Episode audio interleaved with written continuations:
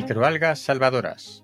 El proyecto ProFuture entra dentro de la iniciativa Horizonte 2020 de la Comisión Europea y tiene como foco las microalgas.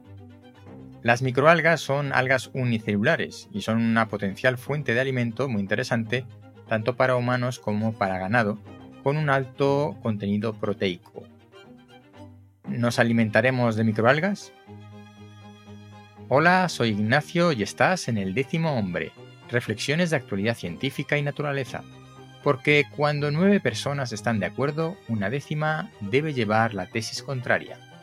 En el tema de hoy, microalgas, las salvadoras. El proyecto ProFuture está liderado en este caso por el Instituto de Investigación y Tecnologías Agroalimentarias de Cataluña, con un presupuesto de casi 9 millones y medio de euros de los cuales 7,5 millones son aportados por fondos europeos.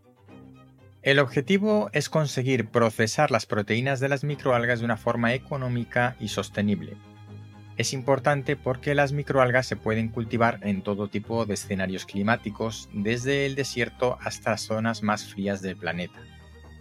Sobre las microalgas se están llevando a cabo otros proyectos menores, pero también muy importantes, como el Asta Omega, de un equipo de investigación italiano que busca obtener de las microalgas unos principios activos de alto valor.